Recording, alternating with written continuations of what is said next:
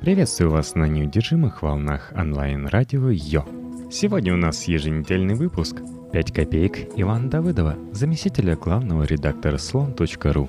День живых мертвецов, святые и святотатцы. Приятнее было бы, конечно, русскую весну встречать, лежа на травке у реки и разглядывая облака на небе. Но, увы, интернет, изобретенный, как всем теперь известно, в ЦРУ, так и развивается – есть в этом таки некоторая обреченность. Но пока развивается, приходится ловить момент и засорять интернет собственными писаниями, подкастами и радиопередачами, злокозненным ЦРУ на радость. А то есть устойчивое ощущение, что недолго ему тут развиваться. Тогда и отдохнем. Копейка первая. День живых мертвецов. Разнообразные люди, и сам я тоже в последние годы, рассуждали много о новом русском средневековье – я вот даже, кстати, кажется, как раз в одной из копеек термин специально придумал. Эпоха Возрождения Средневековья. И он мне до сих пор нравится. Речь, разумеется, не о том, что служилым людям снова раздадут холопов. Впрочем, почему нет? Теперь это уже и шутка не кажется.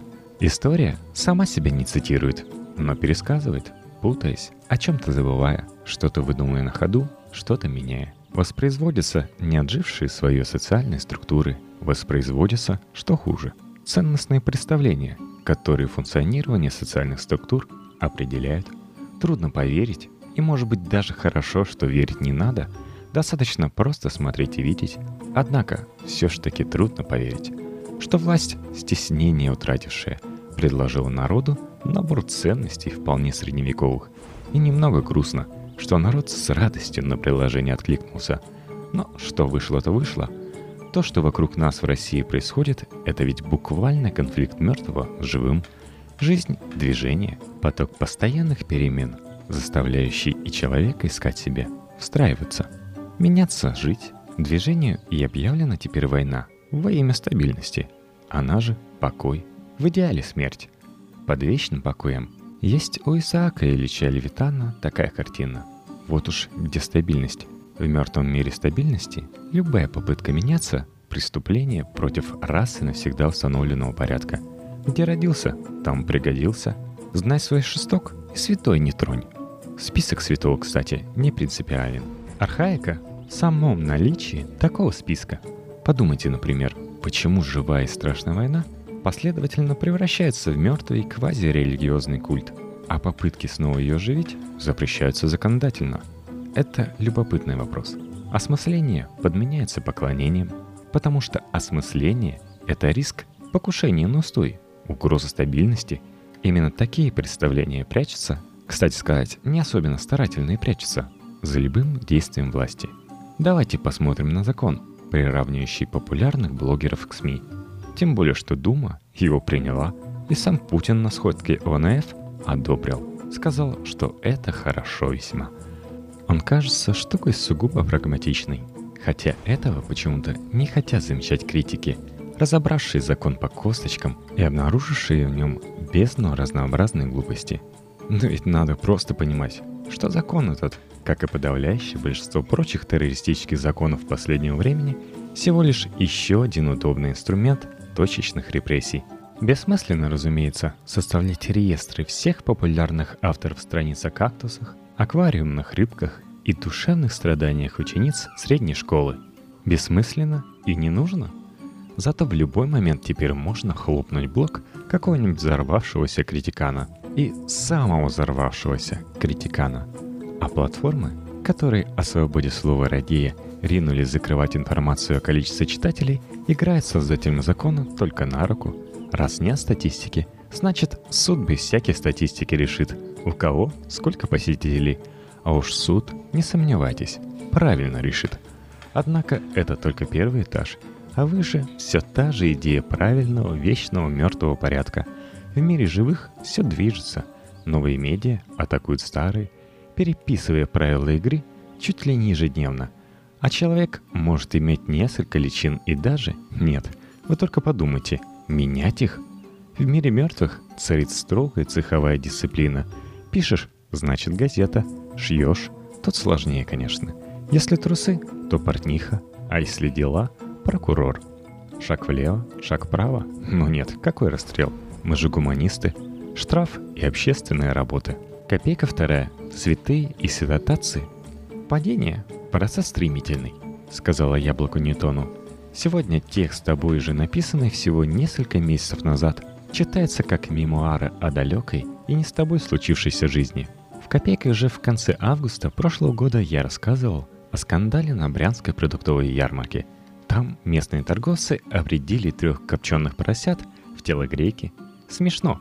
Тогда я употребил слово «ватник», а теперь, по ряду стилистических соображений, воздержусь.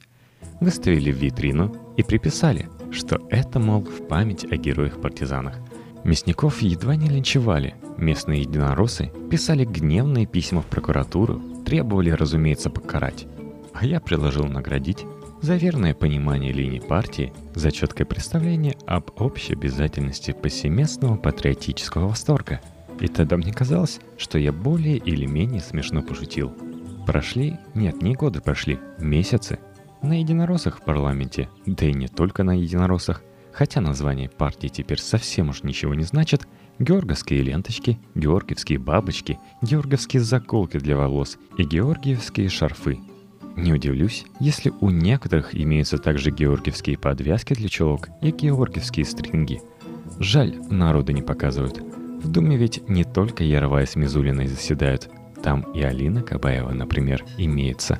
Хотя, ой, что же это я. Пивовары с гордостью рапортуют о начале выпуска пива в коллекционных банках с портретами героев войны – Бутылки с водой и даже пакеты с кетчупом в супермаркетах не иначе как память о пролитой на полях сражений крови, тоже украшены георгиевскими ленточками. Популярный кулинарный сайт радует интересующихся рецептом салата «Георгиевская лента». Каждый слой обильно смазать майонезом. Другой тоже популярный портал целый конкурс проводит «Ингредиенты победы» при участии компании-производителя кухонной техники – там вообще, конечно, раздолье. Супы, салаты, горячие, десерты. Моченые яблоки не все вернулись с войны, например. Честное слово, не вру. Лапша, ковер для ветерана. И венцом всему запеченная курица, угадайте, чем перевязанная. Что-то там такое, помянутое выше Яровая, сочинила про осквернение дней. Помните? Я люблю 9 мая. Люблю ходить по улицам, смотреть на людей, думать о живой памяти. Но в этом году Дня Победы жду не без содрогания. И думать не хочу о том, что придется увидеть. Мертвой памяти не бывает. Мертвая память — это как выпотрошенная курица в сияющей глазури. С георгиевской, разумеется, ленточкой. Мертвой не бывает, а живая запрещена законодательно. Запрещена, но никуда не делась, разумеется. Вот пишут в Новокузнецке, нарисовали на бетонном заборе. На чем же еще в стране заборов рисовать, кота-освободителя в советской форме. Поздравили город с праздником. Симпатичный такой получился кот, поэтому, надо полагать, художников накажут. Живое рисовать нельзя, то ли дело запеченная курица. Копейка третья. Казус Стамахина. На днях повторно осужден Борис Стамахин, публицист, автор по-своему даже захватывающих русофобских текстов. Его уже судили по позорящим страну статьям УК о мысли преступлениях – 280 публичные призывы к совершению экстремистских действий и 282 разжигание ненависти и вражды. Стамахин в некотором роде рекордсмен. В первый раз ему дали 5 лет. Это самый большой в истории российского, затрудняясь слово подобрать, не правосудие же, ну пусть будет карательство, срок за слова. Не буду останавливаться на взглядах Стамахина. Некоторые его тексты или цитаты из них легко найти в интернете. Тексты его написанный по разным поводам, концентрированный поток ненависти к России и русским. Я, честно говоря, не знаю ни одного человека, который разделял бы идеи Бориса Стамахина. Нет у него соратников и единомышленников. Именно это как раз и делает случай Стамахина чистым, научным почти экспериментом, лабораторным опытом. Итак, Стамахин отсидел свои пять лет, вышел в 2011 но на свободе пробыл недолго – Новые тексты, новое дело, новый арест, старые статьи УК. Новый суд, новый срок. Новый, кстати, рекорд – 6,5 лет тюремного заключения. В процессе упрятывания человека за решетку замазались среди прочих знаменитый депутат Сидякин и знаменитый телеинтеллектуал Вассарман, гастролирующий ныне по России с лекцией «Цензура. Как инструмент свободы слова. Я это не придумал, поверьте, так лекция и называется. Задумался, впрочем, об уместности глагола «замазались». Замазаться может что-нибудь чистое, а это ведь не наш случай. Отношение к истории Стамахина – это такая граница. Повторюсь, люди, разделяющие его взгляды, мне неизвестны. Невозможно солидаризироваться с бесконечными призывами к уничтожению страны и народа. Но это, видите ли, слова и мысли. А за слова и мысли карать нельзя. Содержание роли не играет. И либо вы понимаете эту простую вещь, а тогда преступник не Стамахин, но люди, его судившие судившие, либо не понимаете. Это еще одна граница между живыми и мертвыми – между миром нормальным, человеческим и загробной Россией, ставшей с колен и головой о своды ада ударившейся. Это как живой веселый кот и мертвая запеченная курица. Когда Бориса Стамахина судили в первый раз, шума было много. Видные правозащитники, знаменитые диссиденты, много в общем кто, требовали остановить позорную расправу над мыслепреступником. В этот раз все прошло почти незаметно. Несколько статей, несколько записей в блогах, и это, пожалуй, все. Что ж, пусть еще одна заметка будет. Кстати, важная, наверное, вещь. Пара человек, числящихся в лидерах русских националистических организаций, высказалась в поддержку Бориса Стамахина, человека, русофобией своей знаменитого и за русофобию наказанного. Это стоит отметить просто потому, что теперь честное и последовательное поведение в отстаивании собственных взглядов – не секрет, что большинство жертв позорной 282 УК как раз националисты. Не только уважение, но и удивление вызывает. Не такое вроде бы время, чтобы с честью себя вести, но вот находятся люди. Копейка четвертая. Не мучь дитя. Была, рассказывает, в голодном послереволюционном Петрограде такая банда «Не мучь дитя». Идет бывалоча по темным улицам гражданин, умудрившийся сохранить, несмотря на царящую вокруг разруху, приличную одежду. И привязывается к нему мальчишка-оборванец. Бежит, не отставая, конючит. «Дядь, отдай пальто!» И так пока не свернет человек в какую-нибудь темную подворотню. А там уже крепкие парни его окружат и говорят сурово. «Не мучь дитя, отдай пальто!» И отдает гражданин, потому что действительно нехорошо ведь детей мучить. К тому же без пальто жить неприятно, но можно. А без головы совсем никак не получается – Славные революционные традиции возрождаются. В среду в Ярославле представители молодежного движения «Сеть» ловцы, значит, человеков, вышли на площадь и предлагали прохожим обменять одежду с американскими надписями на американском, наверное, языке, на футболке с изображением герба России или с правильным слоганом «Крым наш». Судя по отсутствию сообщений в прессе, прохожие, представители неравнодушной молодежи, не били, что, конечно, не может не печалить. А ведь неравнодушный, юный пока и действует робко. Правильнее было бы просто сдирать с отчепенцев и пораженцев чужеземные наряды и голыми выставлять на позор. Но ничего, подрастут еще дети. Или эта история не про питерскую банду? Где-то я читал похожее. Ах да, запись передачи «Радио Пномпень» от 15 мая 1975 года – когда наши братья и сестры из революционной армии, сыны и дочери наших рабочих крестьян, захватили Пномпень и другие города, они ужаснулись, увидев длинноволосых мужчин и юнцов в странной одежде, совершенно неотличимых от женщин. Наши национальные особенности, традиционный уклад, обычаи, литература, искусство и культура были полностью уничтожены американским империализмом и его предшественниками. Развлечения, темп и ритм этой музыки – все построено по империалистическому образцу. Ничего не осталось от традиционных, чистых, здоровых души и характера нашего народа. На их место пришли империалистические, порнографические, постыдные, извращенные и фанатические нравы. Знакомые слова, правда? Как будто это не древнее радио Пномпень, а свежие известия. Тоже были интересные молодые люди, неравнодушные и работали эффективно. За три года четверть населения собственной страны извели – и со всеми соседями повоевать успели. Ну, не будем завидовать. У нас тоже вон какая молодежь растет. Любо-дорого посмотреть. Копейка пятая. Открыть глаза. Перебирая закладки. Вот, например, Никита Михалков Великий рассказывает, каким прекрасным обычаем было крепостное право и как страдает Россия без господ и холопов. А вот Владимир Братко тоже режиссер, требует раздавить иноземную гадину, вредоносный интернет.